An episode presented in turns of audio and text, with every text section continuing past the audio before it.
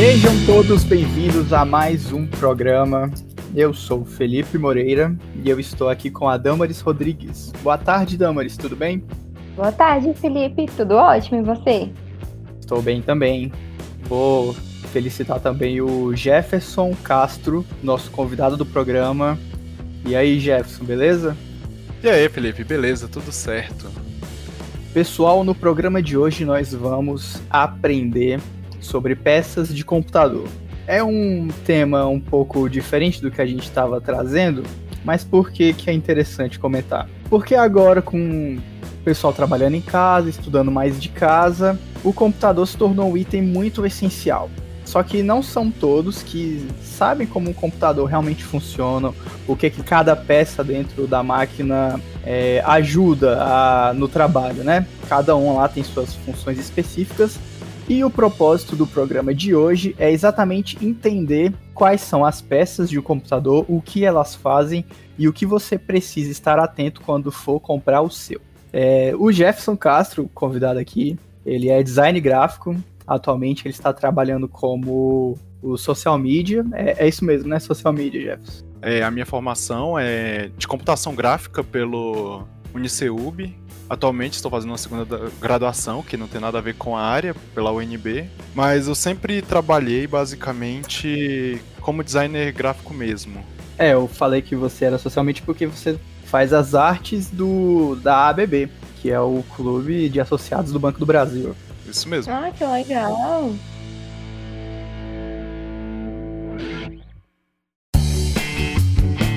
Então, Jeff, a primeira pergunta é muito importante, tem a ver com o tema.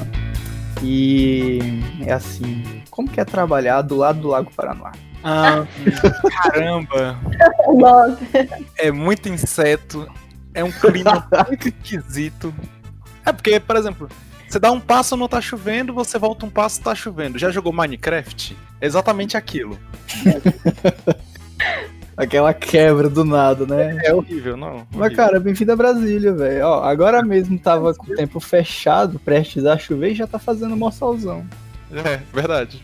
O administrador Exatamente. que controla aí o, as funções do tempo desse servidor tá maluco. É, vai cair um raio bem tu. Não, mas brincadeiras à parte. É, muito obrigado pela presença, por ter aceitado o nosso convite. Que é isso, eu que agradeço vocês a oportunidade. E aí, Damaris, gostou do tema? Achou interessante? Então, eu estou muito animada. Eu acredito que hoje eu vou aprender muito. Muito obrigada, Jefferson, por sua presença. Nada. Eu fiquei sabendo que você está querendo mudar as peças do seu computador, é verdade? Eu não sei se seria exatamente mudar as peças, mas como eu não entendo, eu posso tentar explicar minha situação. Por favor. Serviço de atendimento ao consumidor aberto aqui. Tudo! Por favor, continue na linha. Estou transferindo a sua ligação para o próximo atendente. 0800. Oi, aqui é Jefferson, com quem eu falo? Você fala com a Damaris. Então, Jefferson, é, eu estou com um problema já no início da pandemia. Eu notei que o meu computador ele não é bom o suficiente. Só que eu estou com um problema maior, que é a questão do money. Eu não estou com dinheiro no momento para investir em um super computador, um notebook que tem uma qualidade tão grande. Então eu pensei o seguinte: poxa, eu já vi algumas pessoas que montam seus próprios computadores. E aí é a questão. Eu queria saber que o meu computador ele tem tem que ter alguma especificação, alguma configuração dependente, independente do, do computador, do notebook, para mim poder instalar uma placa de vídeo. É possível? Não? Tem alguma diferença? Só alguns podem ou outros não? Ou qualquer um eu consigo instalar uma placa de vídeo? Bem, primeiramente você tem que entender é, o seu objetivo para você ter essa máquina se você vai trabalhar apenas com programas leves, um home office da vida, ou programas talvez mais pesados, como de edição de vídeo ou de áudio, e alguns em casos mais extremos, que, por exemplo, de jogos ou cinematográficos. Se for coisas mais simples mesmo, é, em grande maioria não há uma necessidade de uma placa de vídeo dedicada. Então, às vezes apenas um upgrade mesmo, simples em caso de processador ou memória RAM. Essas peças já resolvem quase 100% do seu problema. Aí que tá, aí é onde chegamos ao objetivo do programa. Uhum. Os nomes das peças do computador e o que cada uma faz. É, o Jefferson, uns anos atrás, me ajudou a montar o meu. Trabalhei muito para poder juntar o dinheiro, mas é igual ele falou, eu tinha o objetivo de, de, de usar o computador para trabalhar, não só para divertir. E foi nessa experiência que eu aprendi um pouco mais sobre montagem e configuração. Então, começando, é, vamos supor que estamos montando um computador neste exato momento. A primeira peça aqui que eu separei para a gente comentar é a fonte. Jefferson, o que é a fonte do computador? Não. Primeiro Não. passo. O primeiro passo seria realmente escolher o objetivo do, da máquina que a gente vai montar. Ah, sim a gente já entendeu que temos poucos dinheiro, né? E porque a gente pode optar em caso numa montagem em peças usadas, nem sempre é, em todos os casos precisa ser exclusivamente peças novas. Algumas sim. peças podem ser substituídas por usadas para economizar, né, no caso. Sim, sim. Então, vamos separar aqui três categorias. Um tá. computador home office, um computador mais ali para trabalho, com algumas coisas 3D, né? Tipo um Photoshop, um Illustrator, pacote Adobe. Certo. E um mais. O faz tudo. PC da NASA. O que voa baixo. Eu preciso um desse. É. Então a gente pode escolher um desses três aí e começar a falar mais ou menos sobre. Vamos pro da Damaris. Damaris, qual o objetivo que você está pensando para o seu computador novo ou reformado? Então, gente, é, em breve eu terei uma publicitária. Estou tentando. E... Olha, parabéns, é isso aí. Obrigado, aplauso, brincadeira. É, e aí, o que acontece? É, querendo ou não, publicitário tem que trabalhar com criação, então, assim, tem que mexer um pouco com design, um pouco com, com vídeos e essas paradas. E é o que acontece. É, no início da pandemia, que foi como eu falei anteriormente, né, eu me deparei com esse problema e me deparei também com a falta de dinheiro. Hoje eu tenho um notebook que é um iCore 3. Ele é muito lento para rodar o Illustrator. Apenas o Illustrator que eu tenho instalado hoje no meu notebook. Eu queria montar um notebook que fosse capaz de rodar programas, pelo menos uns três programas, que seria Photoshop, o Illustrator e o Vegas. É, um, um parênteses aqui, para quem está ouvindo. O, esses programas que ela falou são programas usados por designers e, e, criadores de conteúdo em si, né? Isso. O Illustrator ele é um programa focado em arte vetorial, que são é, vetores gráficos em linhas e, e formas. Uh, o Photoshop ele também é uma ferramenta de criação mas é voltada mais para fotografia e montagem e composição de imagens. Montagem. com pixel no, ao invés do isso. vetor. É, isso. O processamento da, das informações é diferente.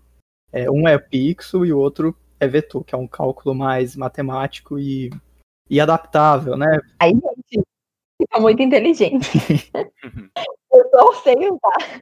E o Vegas, ele é para edição de vídeo. Então você vai gravar seus vídeos e vai colocar nesse programa para poder editá-lo.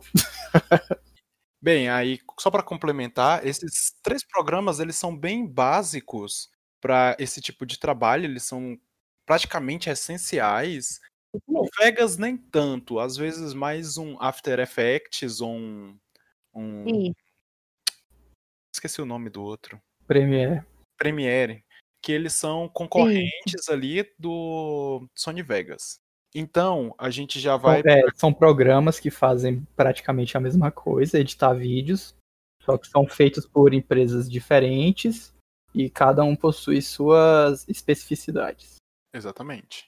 Rapaz, ó. Encaixei aqui, ó. Agora vamos ligar o PC.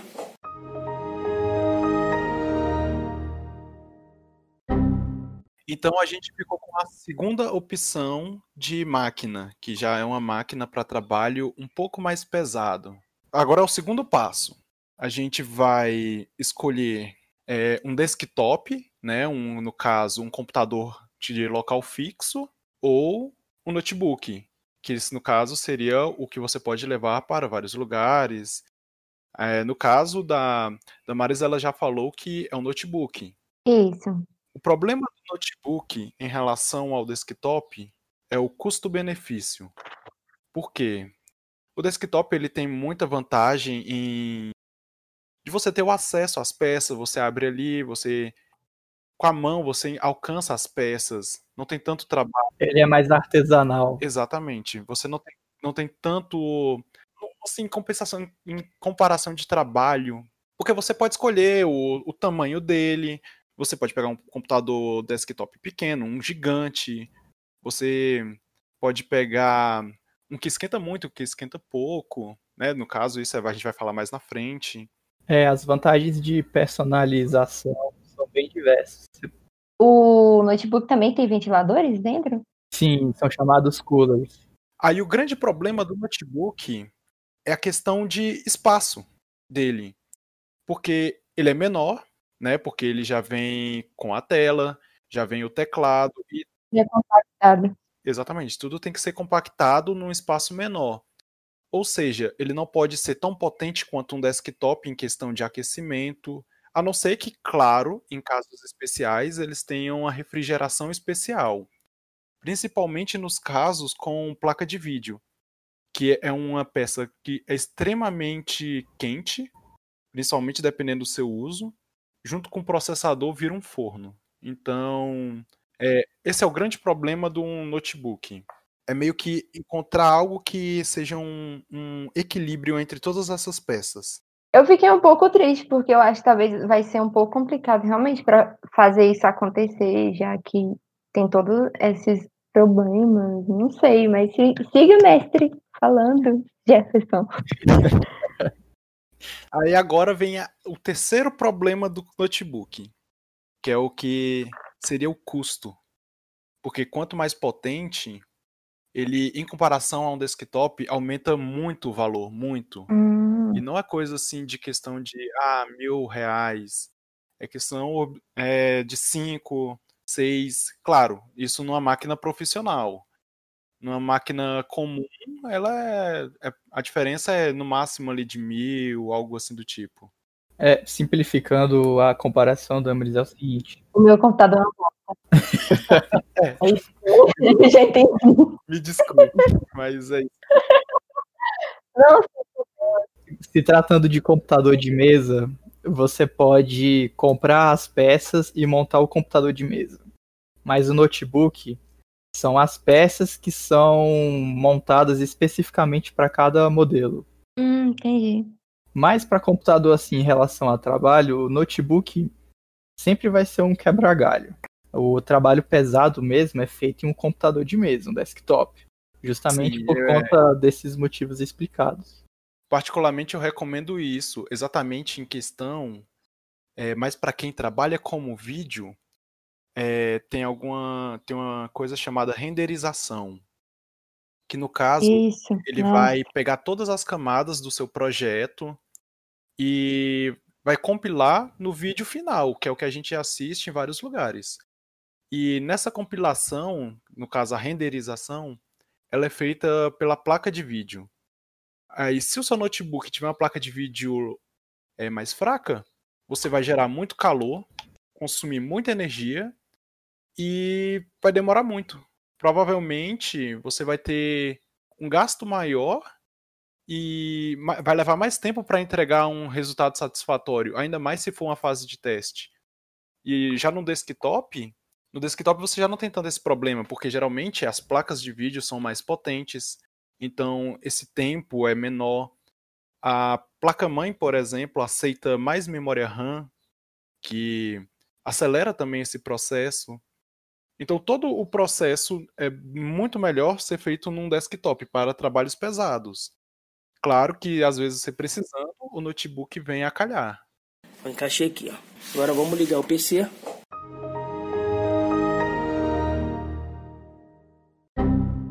Vamos começar aqui agora a entender um pouco sobre as peças. As peças, vamos lá. Tipo assim, ó. Vamos supor que a Damaris vai começar a montar o computador, o desktop dela agora. Vamos começar a baguncinha. Vou sonhar com isso agora. Vou começar aqui pela primeira peça. A fonte. O que é a fonte do computador? Bem, a fonte, ela, se comparado como um corpo humano, algo do tipo, ela seria o alimento. Ela que vai fornecer a energia, na verdade não fornecer, né, que vai ser a tomada. Ela vai distribuir a energia para todos os componentes. Nela vai passar a corrente. Então, tem vários valores delas, por exemplo, quando você vai comprar tem ah, uma fonte 500 watts, é, 600 watts, tem 1000.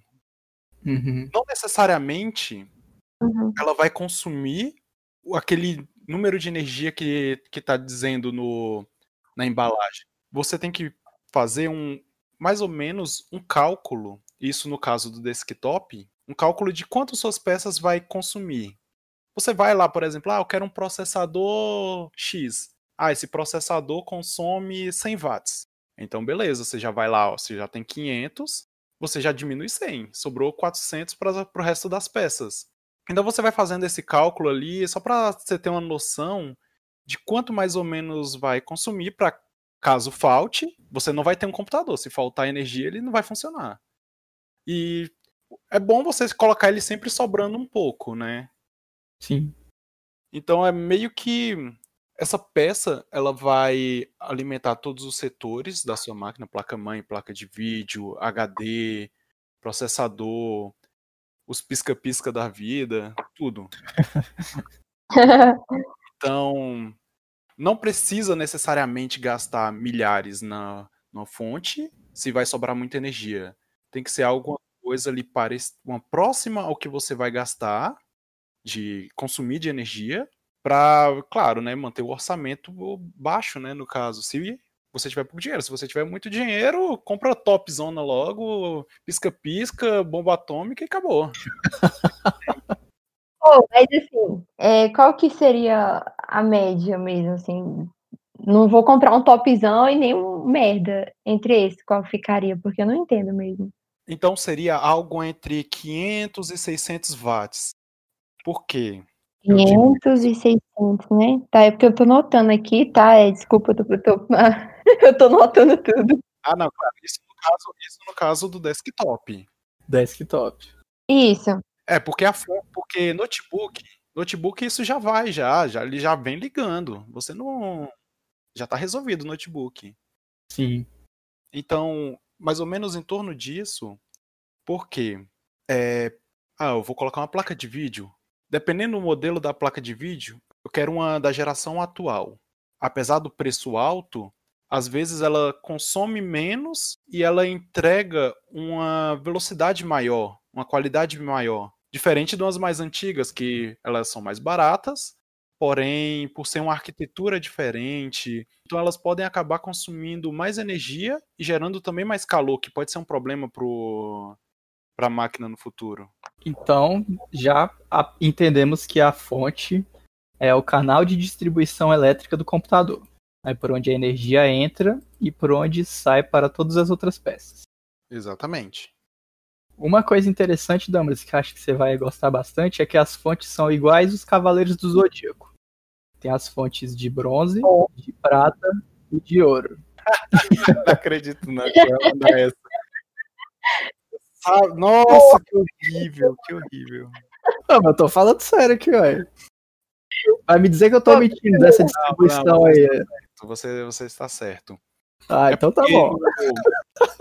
É porque nesse universo de fonte, que eu acho que é uma coisa também importante a se falar, existe um certificado chamado é, 80 Plus, porque eles passaram por um teste e elas com elas meio que conferem que a placa, ela- ah, que a fonte, ela não consome, como é que eu tenho, é, como é que eu falo? Ela tem uma eficiência acima de 80%. Porque, claro, estamos trabalhando com energia, então vai ter dissipação de calor, a energia não é totalmente usada. Olha aí. E nesse meio, é, por exemplo, se você comprou uma fonte 600, você não está usando os 600 Às vezes o total dela ali é 570, por exemplo. Olha aí. Se você comprar uma que não tem certificação, principalmente algumas que é aquelas cinza, de bomba mesmo, tem uma que é, é horrível, ela é bem genérica. Eles botam qualquer adesivinho lá para falando que é esse valor. Olha aí. Sei lá, é 600, mas tipo, não chega a 300. Olha aí. Veja indignação profissional da área. E eu recomendo muito você escolher uma fonte de qualidade mesmo, porque é o canal de entrada do, do, da sua máquina. Se no seu bairro tem problemas de energia, por exemplo, Nossa. se a sua fonte for uma. Assim, mais uma palavra mais chula, tipo uma vagabunda mesmo, o resto tá em perigo. O resto tá em perigo. Pô, gente, que legal, eu não sabia disso. É, então eu recomendo sempre essa certificação é, 80 Plus nelas. Eu encaixei aqui, ó. Agora vamos ligar o PC.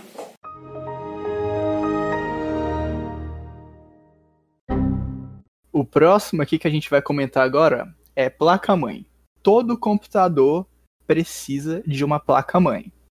Bem, placa-mãe, ela é meio que aonde vão ser conectados todos os componentes é, eletrônicos de funções. Isso é para tudo, para tudo em questão de eletrônica. Acho que eu sei o que é. O seu celular tem placa-mãe, uma televisão tem uma placa-mãe, que é de onde vem, onde é conectado todos os sistemas dele. E o desktop também tem, o notebook tem também. E é onde e é o painel eletrônico que, além de distribuir, além de conectar todas as peças, é o computador que vai dizer o que essas peças têm que fazer. Exatamente. Ele meio que ela vai meio que fazer uma controlação disso tudo, né, em, em questão, por exemplo, outra coisa relacionada ao overclock. Se sua placa-mãe ela for num padrão mais baixo, uma mais baratinha, ela não vai permitir o overclock porque ela não suporta transportar a energia para as outras peças. Porque tem peça que vem direto da fonte, mas tem algumas que passam pela placa-mãe. É, às vezes o, a duração até das outras peças podem estar relacionada na qualidade da placa-mãe. Ela é essencial, que nem o, o meu computador pessoal mesmo, eu tenho um sistema que se chama water cooler. Ele é um sistema de refrigeração à base de água. E um dia é, atingiu uma temperatura muito alta, não sei qual o problema, e acabou vazando essa água. E jorrou em cima da placa-mãe. Mas pela minha placa-mãe ser de qualidade, ela não acabou não entrando em curto e não queimou. Isso porque estamos falando de água. A água num componente Sim. eletrônico. Sim. E uma máquina muito cara, que foi muito cara. eu, eu vou Sim. Eu vou falar, foi muito cara essa máquina. Aí acabou não tendo problema porque a placa-mãe era de uma qualidade boa, claro, deve ter afetado talvez a, a vida útil dela, mas até o momento está funcionando, né? Olha, parabéns, viu? Os conectores da placa é onde a gente conecta a interação de, de pessoa com a máquina, que é o nosso teclado, o nosso mouse, o pendrive que a gente nunca acerta. São algumas conexões desse tipo que vão tu tudo na placa-mãe. Até mesmo no caso, se a máquina não tiver uma placa de vídeo, até ligar o monitor, vai nela. Então, o objetivo dela seria isso: a entrada e a saída de dados também. Trans, ela é meio que uma. Ela transmite os dados, que as outras peças que trabalham e ela apresenta. Muito interessante. É sério, gente, eu tô amando mesmo. Sério, ele muito bem, Jefferson. Muito obrigada, sério. Não é nada. Mas é porque a forma que você tá falando, tipo, eu acho que é uma linguagem que todo mundo vai entender, sabe? Tá, agora a gente chegou em placa-mãe, então podemos encerrar com uma coisa chamada meio que é uma geração que é a DDR. Que essa DDR ela seria a transferências de dados. Temos, já tivemos DDR1, 2, 3 e atualmente estamos na DDR4. e acho que ano que vem lança a DDR5, que ele veio só dobrando a capacidade de transferência e velocidade dos dados. Atualmente, os celulares e o desktop, se eu não me engano, já estão em 5 e 4, no caso de placa-mãe. Em outras palavras, é, a velocidade do processamento das informações é melhorado. Então você navega mais rápido, trabalha mais rápido.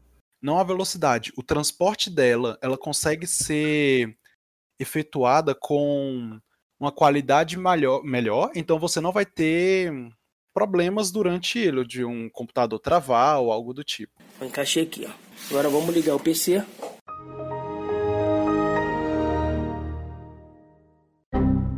Processador. O que é o processador do computador? Eu vou começar com uma curiosidade sobre o processador. Geralmente, quando as pessoas vão montar um desktop, eles utilizam um termo errado. Eles falam, vou, sei lá, vou comprar um CPU. Na verdade, o CPU é o processador, é uma peça, não o conjunto dela. Olha aí. Que na verdade o CPU, ela é uma central de processamento e ela é o chip principal que faz o, os comandos, ele interpreta e faz os comandos do computador. Que aí é feito pelas outras peças, no caso, né? A memória RAM, que é uma memória rápida e tal, e joga as informações para o processador. A placa de vídeo também está lá trabalhando a mil por hora, joga para o processador. Ele vai pegar todos esses dados e vai trabalhar eles de uma forma que você consiga no caso, ele vai fazer uma leitura e uma escrita ali rápida e vai conseguir apresentar para você o resultado de toda essa parafernália que acontece. Peraí, eu tô meio confuso. Diga. Vamos tentar dar uma ilustradazinha, tentar deixar mais lúdico. ok, é, o processador seria meio que o, o cérebro. Certo. Tô entendendo. Ah, Só que ele seria o cérebro em que quesito? Não em questão de você dar os comandos, porque ele vai processar os comandos. Então imagina você chutando aquela quina de uma mesa com o dedinho do pé. Certo. A dor que você vai sentir é um comando do corpo que aconteceu alguma coisa indo para o seu cérebro. O seu cérebro Uhum. vai processar e vai, você vai sentir a dor. Certo. Claro, né, é mais complexo que isso, mas é basicamente isso que o processador faz. Recebe informação, interpreta e devolve. Exatamente. Ah, legal. Então, há um tempo atrás ele foi abandonado uma arquitetura que é 32 bits e foi atualizado hoje para 64, porque é uma operação gigante esses números, não acho que não cabe falar aqui esses 32 Uhum. e 64. Só você tem que saber que hoje é, 30 é 64, porque é uns né, porque é uns dados de bits e é, é um número muito extenso. É outro assunto, né? É uma coisa muito específica já. Então a gente já tem essas informações. O processador hoje em dia é 64 bits. Então, se alguém ven- tentar vender ou te passar um 32, esquece. A não ser que você queira, sei lá, inventar alguma engenhoca mais simples, porque é bem complicado. já notei aqui. Esses 64 bits, ele já diz direto com os programas que você vai utilizar. Muitos programas, se você pegar num computador 32, ele simplesmente não vai funcionar, porque é uma outra outro esquema, é uma outra velocidade e o próprio programa não vai permitir que você instale e utilize do mesmo. Agora no processador, ele tem uma questão chamada clock e núcleos. No caso, tem o Uhum. núcleo e esses núcleos têm o clock. O que seria esse clock? É a velocidade com que ele vai trabalhar.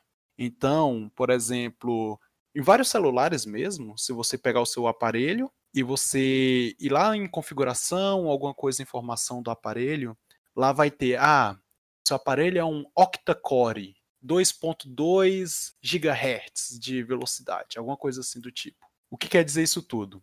Octa-core, ou seja, ele tem oito núcleos para trabalhar. Quanto mais núcleos, é como se você dividisse mais o trabalho entre as pessoas. Por exemplo, um computador bem básico, é um dual core, por exemplo, ele tem dois núcleos.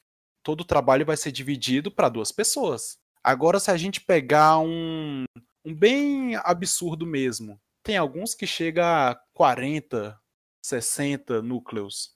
Caraca. físico e lógico. Caramba. Ou seja, você está dividindo aquele mesmo trabalho para 60 pessoas. No caso, a máquina, né? Que pessoa dá problema, dá, dá, dá mais trabalho do que. No caso, a máquina é bem mais tranquilo. Então você tem uma. Você resolve as coisas mais rápido. Todo o trabalho é dividido. E aí vem o clock, que é a velocidade de que cada pessoa trabalha. Hum, Então, não adianta você ter um processador 8 núcleos, octa-core, com 0.5 GHz, que a gigahertz é a medida utilizada em questão de velocidade. Não certo. adianta você ter meio, se você pode ter um de 4 núcleos, por exemplo, ó, a gente estava falando de 8 a 0.5, se a gente pode ter um de 4 trabalhando a, sei lá, 4.3 GHz. São quatro pessoas, mas são quatro pessoas que trabalham muito mais. Uhum. Aí entramos em um problema relacionado a isso. O clock, ele é em questão de velocidade, ou seja, a máquina trabalha mais rápido, ela trabalha com mais força, mas tem um custo, a energia e calor dissipado dela. Então, geralmente, máquinas que têm um clock muito alto, muito avançado, eles precisam de uma refrigeração mais potente ou especiais. No caso de um air cooler ou water cooler. Isso no caso dos mais potentes. Hum, Então, no notebook, isso já não acontece tanto. Por quê? Ele já é tão pequeno, ele é bem menor em comparado a um desktop, que ele não tem essa possibilidade de aumentar tanto o clock. A não ser que você queira torrar o seu computador, né, o seu notebook novo. Então, o que, que as empresas fazem? Eles diminuem a potência, é a mesma família, o mesmo processador, sei lá, e 7 décima geração. Em ambos é o mesmo. Só que o do notebook ele vai ser um pouco mais fraco, porque ele foi trabalhado para encontrar uma potência maior, consumir menos energia e dissipar menos calor. Inclusive até o tamanho do processador é menor Uhum. para comportar tudo isso. Nossa, mas é complicado, né? Exatamente. Pro notebook, tudo parece que é muito complicado. Sim, notebook ele é muito mais complicado e específico. Por isso que impacta tanto no valor final. Por isso que também no desktop existem muitas pessoas assim, muitos vendedores, não vendedores, mas mais as empresas que eles tentam passar uma máquina inferior num preço superior, porque assim eles lucram mais e se livram, né, de peças assim que pessoas que entendem um pouco do assunto não vão comprar, porque já sabem que não vai ser o suficiente para o trabalho dela. Eu encaixei aqui, ó. Agora vamos ligar o PC.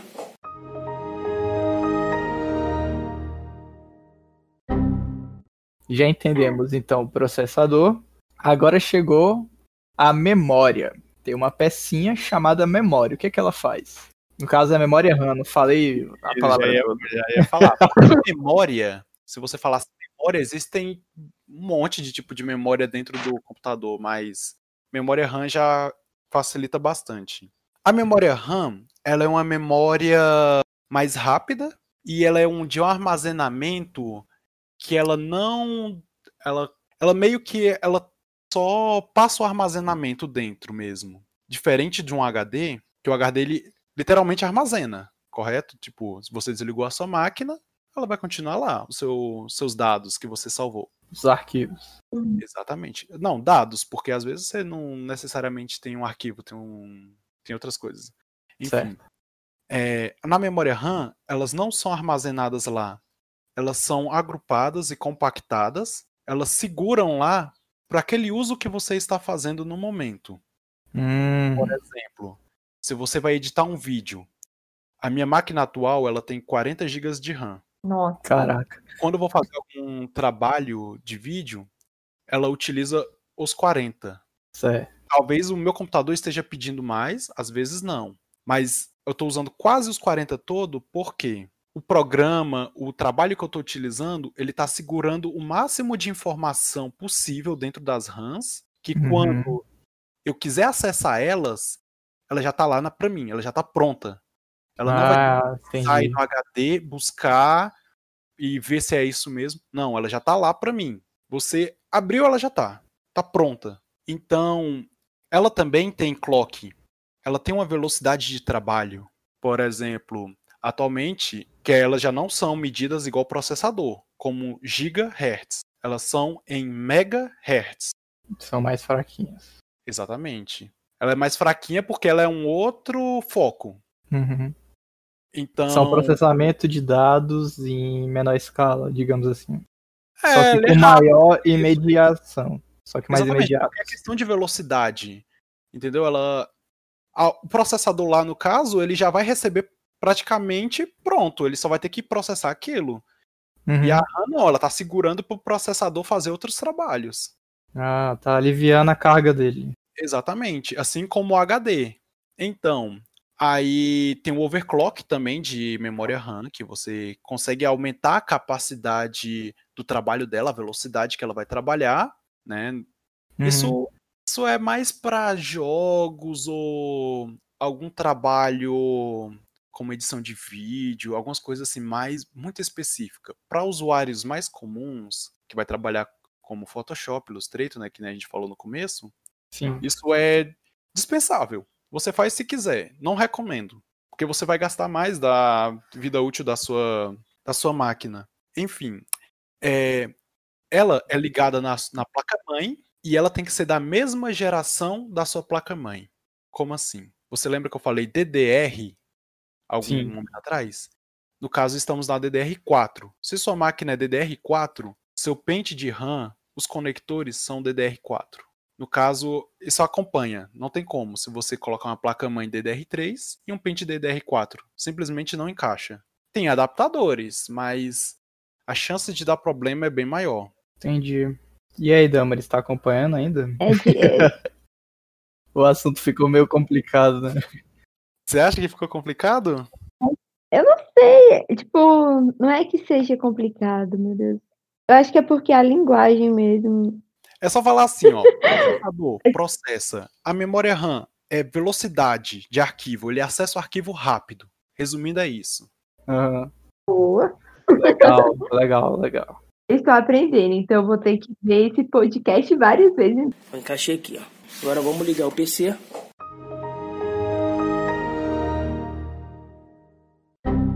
A próxima peça aqui da lista, pra gente entender, é o local onde os arquivos são armazenados, que geralmente é o HD, todo mundo já ouviu Conhece. falar praticamente, mas que também tem o SSD, que também é o local onde são armazenados os arquivos. É, o que são o HD e o SSD então, já? Bem, para completar sua fala, existem também o Optime, que é uma tecnologia da Intel que ela é superior ao SSD, que já é muito rápido, porém o custo ela é muito alto e a capacidade é bem menor. Uhum. Aí a gente vê assim, em questão de custo-benefício, o HD ele é a melhor opção. Por quê? Ela é mais barato para fabricar, para distribuir e para você poder comprar, né? Você poder utilizar. Você com 200 Pra poder guardar aquele filme pirateado, aquelas Exatamente. fotos da viagem da tua tia, o jogo craqueado, por aí. pra poder salvar as músicas de forró do seu tio. Não, é pendrive, pelo amor. Enfim, o HD, ele com 250 reais você já compra um de 1 tera. Não sei se é esse valor hoje, pode variar muito, né? Porque basicamente dependemos do dólar pra- Uhum. em relação a isso. Então, vamos colocar uma taxa dessa, 250 para 1 tera. O que seria 1 tera? Seria 1024 gigas. Vamos imaginar essas unidades assim de 1 tera como se fosse um grande depósito onde você vai guardar várias caixas. Boa. Isso, um depósito de mil metros. Pô, Pronto. Aí dentro você teria caixas grandes de gigas, que é menorzinha, né, no caso. Uhum. Ou seja, para você encher esse galpão, você precisaria de mil caixas de 1 giga. Para você ter um tera, no caso, que é mil. Então, Nossa, entendi, gente. Estou impressionada. Não, é sério, eu consegui entender. Estou muito feliz. Continuem, gente. então, aí ela tem uma velocidade e um cachê, né? Que é, esse cachê ele ajuda também na questão de velocidade do junto com a memória RAM, é, em questão dos dados e tal. Ele não serve somente para armazenar. Então a gente pode pular pro SSD.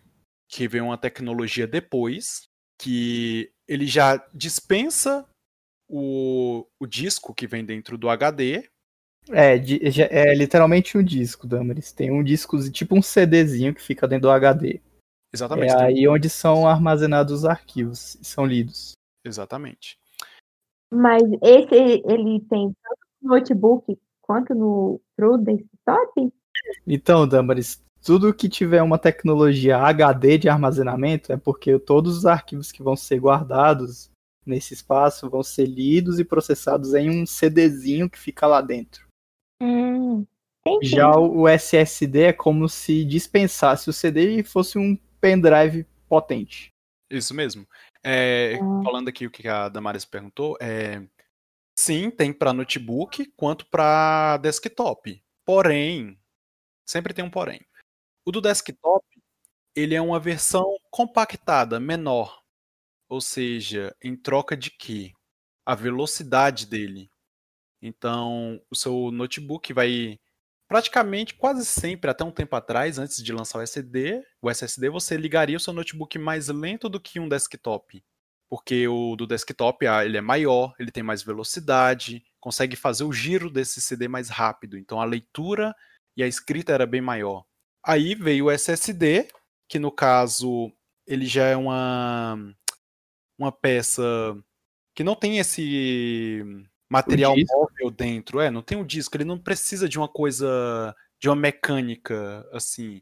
Ele é eletrônica mesmo, é solda ali, solda aqui e acabou. É uma tecnologia superior. Por isso que a leitura é mais rápida. Ela não é tecnicamente superior. O foco dela é velocidade. Uhum. O foco dela é velocidade. Não quer dizer que ela é superior. Porque senão já teríamos abandonado já o HD. Servidores não usariam HD. Ah, tem razão. Porque o SSD, como ele é uma peça eletrônica, ela tem aquela questão: calor, que pode danificar com o tempo. Ela tem a questão de vida útil, é menor do que um, de um HD. É, Ele tem vários poréns dentro que podem, no final, sair mais caro. Porque ele não é tão mais caro que um HD. Claro que tudo depende da capacidade, né, do, de armazenamento. Mas a velocidade é, no geral, é em torno de quatro vezes mais rápidas do que um HD convencional. Isso nos, nos modelos mais padrões. Tem, Para exemplificar, se você for fazer um trabalho e salvar esses seus arquivos em um HD e outro no SSD, você vai trabalhar mais rápido se esses arquivos estiverem no SSD. exatamente, você consegue acessar. Ligar o computador fica muito mais rápido e prático. Abrir os programas. Exatamente, porque a leitura, a velocidade dele é bem mais alta. Isso em custo de preço. Uhum. Sim, o SSD é mais caro e tem uma capacidade de armazenamento menor. Exatamente. Não menor, mas o custo do armazenamento se torna maior. Porque, se eu não me engano, já tem HD de, de- de- já tem SSD de 10 teras, Caraca. Nossa, que é um preço de quase um carro popular, mas tudo bem. caraca. Eu encaixei aqui, ó. Agora vamos ligar o PC.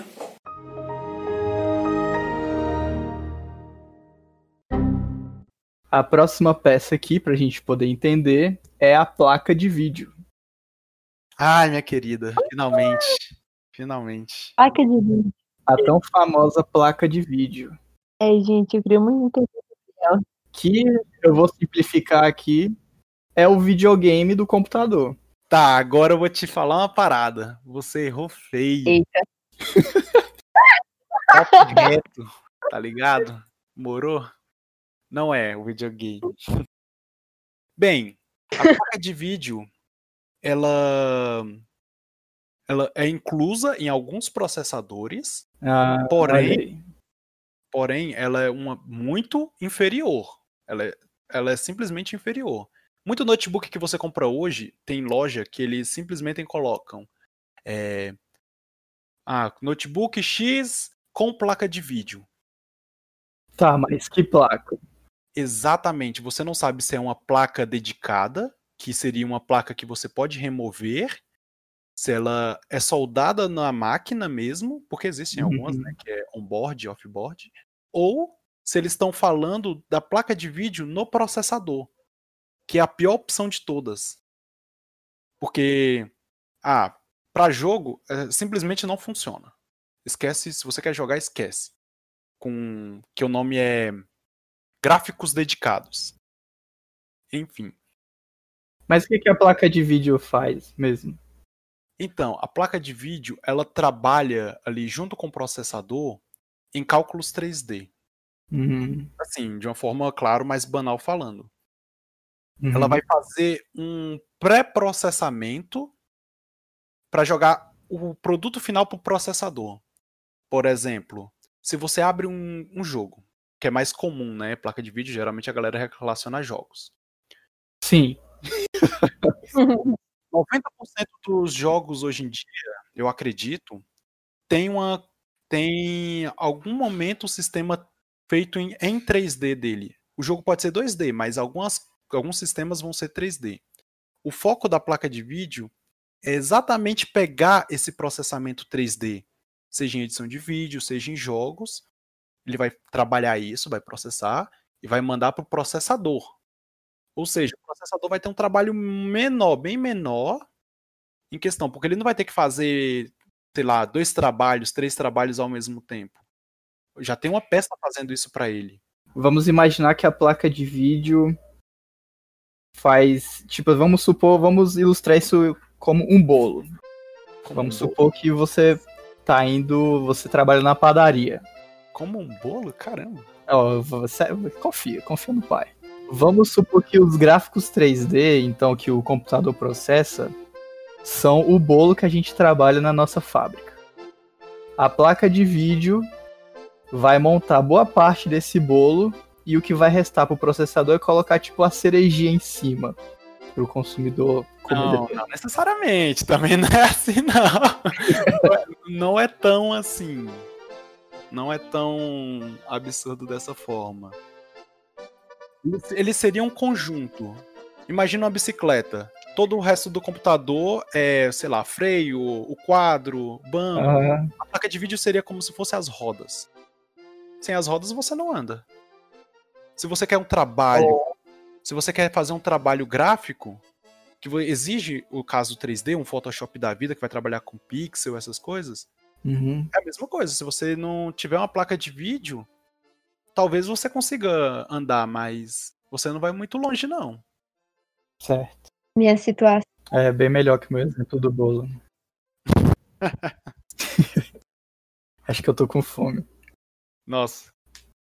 Enfim, então, a placa de vídeo você pode dividir atualmente em. Assim, vamos pegar uma empresa. No caso, a Nvidia temos a AMD e a Nvidia praticamente no mercado hoje em dia é só essas duas. Que Tem são empresas que produzem placas de vídeo para venda. Não, elas produzem o chip gráfico. O chip gráfico. Isso, elas produzem o processador dessas placas-mãe. Quem, processa, quem cria a placa de vídeo, quem fabrica as placas de vídeo são várias empresas, né? VGA, Gigabyte, uhum. enfim, são várias empresas, mas quem cria o chip ou é a AMD ou é a Nvidia. Tem a Intel, ela tá querendo entrar no mercado hoje em dia, mas até o momento não apresentou nada satisfatório para compra. Enfim. Então, ela vai fazer essa leveza, inclusive para renderização, ela é essencial. Se você trabalha com vídeo, necessita renderizar vídeos, tem uma placa de vídeo. Por quê? O processador ele já vai estar tá trabalhando com tudo o resto. Ele já vai estar tá te mostrando a sua tela, ele já vai estar tá com os arquivos abertos. Se você colocar para renderizar, sua potência vai diminuir muito. Você vai exigir muito do processador, que talvez seja o caso do seu notebook, Damaris, que talvez ele não, não esteja é, suportando tantos processos ao mesmo tempo. E a placa de vídeo vai trabalhar exatamente nesse ponto. Ela vai, vai aliviar a carga. Exatamente. Nossa, gente, é isso. No caso de jogos, isso é o mais importante. Por quê? É, tudo é 3D, todos os gráficos são 3D e tal, texturas, essas coisas. Aí o processador só tem que carregar ali a textura, a memória RAM ali ajuda ali e tal. Uhum. faz o jogo funcionar bem, não, não cair, não travar. Enquanto isso, o, a placa de vídeo tá lá renderizando tudo, cria mapa, ah, apareceu explosão aqui, ele cria os detalhes da explosão, tudo. E o processador Sim. vai lá e resolve essas coisas. O trabalho fica mais fácil de fazer quando tem outras pessoas para poder ajudar, né? Exatamente. Mas aí também hum. temos que ter um cuidado. Se você vai, voltamos lá para o começo. Se você é um, um trabalhador que vai fazer um home office mais comum, trabalhar em casa, um Word, um Excel, dispensa placa de vídeo. Você não está mexendo com 3D, você está mexendo com programas simples. Agora, eu vou trabalhar com editores gráficos, né, o pacote Adobe, alguma coisa do tipo. Você já necessita de uma placa de vídeo. Jogos é essencial, nem preciso falar. Eu encaixei aqui, ó. Agora vamos ligar o PC.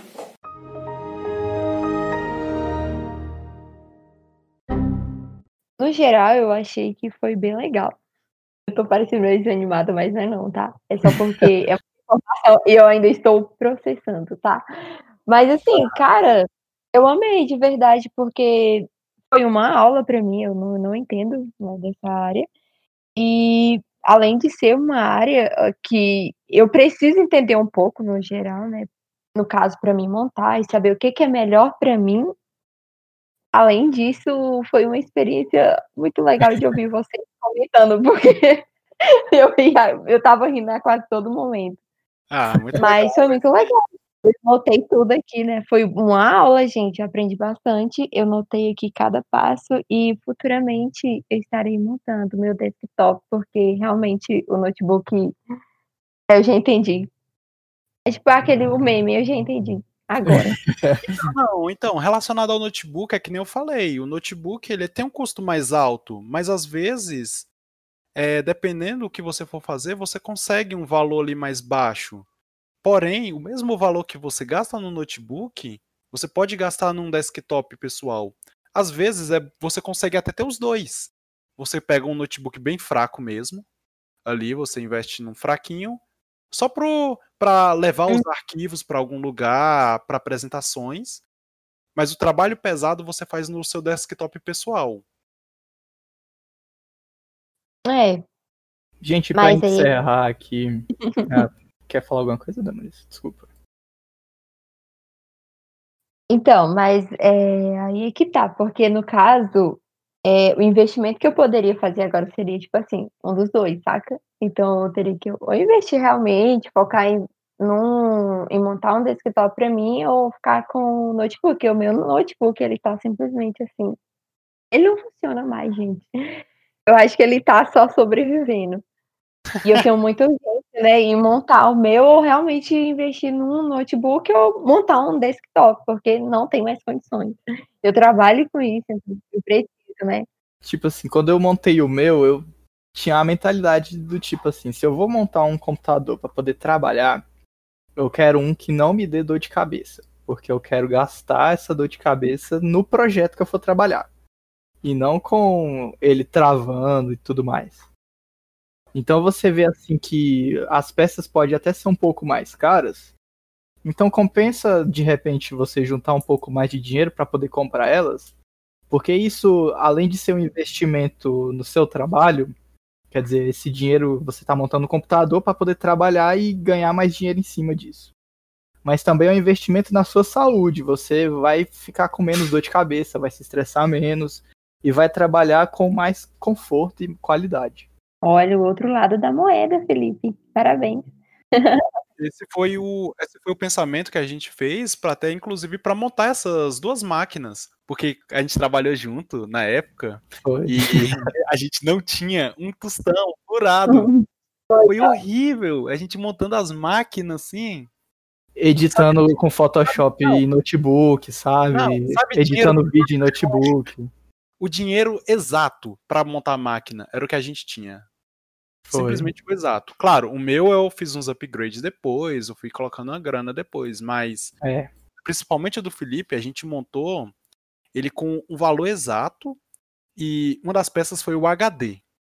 Esse HD foi o que faltou o dinheiro. Aí eu tive que foi. Eu acabei sendo forçado, né, a comprar um HD de notebook para poder colocar no meu computador, no meu desktop. Porque era o que tinha disponível, o que tinha sobrado. Enfim, aí o dele, assim, esse era a única peça que poderia dar problema em todo o em todas as peças que a gente escolheu, que a gente escolheu a dedo, tudinho. Era a única que podia dar problema. Inclusive, foi a única que deu dor de cabeça para ele até hoje. Que, é, que a gente só depois trocou por um SSD, finalmente. Foi. Que resolveu 90% desses problemas aí. É verdade, é verdade. Gente, passa aí o zap, hein? Me ajuda os amigos. Quando eu for botar o Me ajuda a escolher a dedo. Muito bem, então, Jefferson, muito obrigado pelo seu tempo e por ter nos explicado com tanta dedicação. Não, que isso, eu que agradeço novamente o convite por participar desse projeto que eu acho super legal, inclusive é, para os ouvintes mesmo que estiverem, eu recomendo entrar em contato com eles caso queiram falar algum assunto ou propor algum tema para não deixar esse projeto morrer, que é bem bacana. Nossa, Jefferson, muito obrigado que você tocou nesse assunto. Olha aí. Damaris, Muito vamos, vamos chorar um pouco aqui as nossas pitangas, porque já é o, aqui já é o episódio 6 e até agora ninguém entrou no nosso Instagram para poder mandar mensagem. Chase. Gente, por favor, entra lá no Instagram. Comentáriozinho, tá? Se vocês gostaram. A gente vai ficar muito feliz, muito agradecido. entra lá no Instagram da Agência Experimental da Faculdade JK. O Instagram é 50/5 agência. E envie pra gente um comentário. Comece a conversar com a gente, a gente te responde. Eu e a Damaris, é, a gente tem a senha do Instagram, a gente vai falar com você. Pode repetir o, o endereço pro pessoal? O, muito obrigado, Jefferson. É. o, o Instagram é 50, o número 50. Sim. Aí você escreve barra e depois coloca o número 5. 50 barra 5 agência. Jefferson, obrigado por ter se interessado no Instagram da gente. Eu vou devolver a pergunta pra você. Qual que é o seu Instagram? Bem, o meu Instagram é jeff.castro. Vou soletrar para vocês. É J-E-P-H.C-A-S-T-R-O. E eu também quero convidar quem tá escutando para poder entrar no Instagram da AABB, que é o que é o Clube de Associados do Banco do Brasil. Conta que tem as artes do Jefferson lá maneiríssimas. Inclusive ele Ele contou. o trabalho dele tá tão interessante que tem gente copiando. Então, é, chega um momento na vida do designer gráfico que são pequenas conquistas. E quando você descobre que está sendo plagiado, é uma dessas pequenas conquistas. Sim, sim. Caraca. Isso é, é bom e ruim, né? Ruim. É bom e ruim. É bom pro ego, ruim pros negócios. Não, errado. É assim que eu falo. Em questão de ser ruim, é, por exemplo. Porque muito trabalho sendo copiado, às vezes perde a, a- o valor do seu. Porque tem muita gente Ah, fazendo sim. igual. Então você perde a exclusividade. Mas a vantagem é o quê? Em questão de você estar sendo copiado, é quer dizer que o mercado tá te vendo, é, a empresa tá te vendo, ela vai te dar valor. O seu valor pessoal como trabalhador aumenta. Então pode rolar aumento, pode rolar umas demissões em massa, alguma coisa do tipo, mas o seu local no mercado de trabalho está sendo mantido e valorizado. E é isso que nossa área de publicitário, nossa área de designer, é, social media, artistas mesmo, plástico, é, que trabalham para a empresa ou não, é super importante valorizar o próprio trabalho. Não em questão financeiramente, claro que o dinheiro é muito bom, mas se você é um bom profissional e você é valorizado, o dinheiro vem e isso é o de menos. Porque você vai, vai vir dinheiro, querendo ou não. Que bonito, Jefferson. Ótima maneira de encerrar o programa. Olha aí. Lembrando que o JCast é um podcast feito por nós, estudantes é, do curso de Comunicação Social, Publicidade e Propaganda aqui da Faculdade JK, com a supervisão dos nossos professores. Lembrando que nós temos episódios novos todos os sábados. e eles estão disponíveis no Spotify, Google Podcast e Apple Podcast. Participaram deste programa Damaris Rodrigues no roteiro e apresentação e Felipe Moreira no roteiro, apresentação, edição e capa. Muito obrigada por nos escutar. Até a próxima!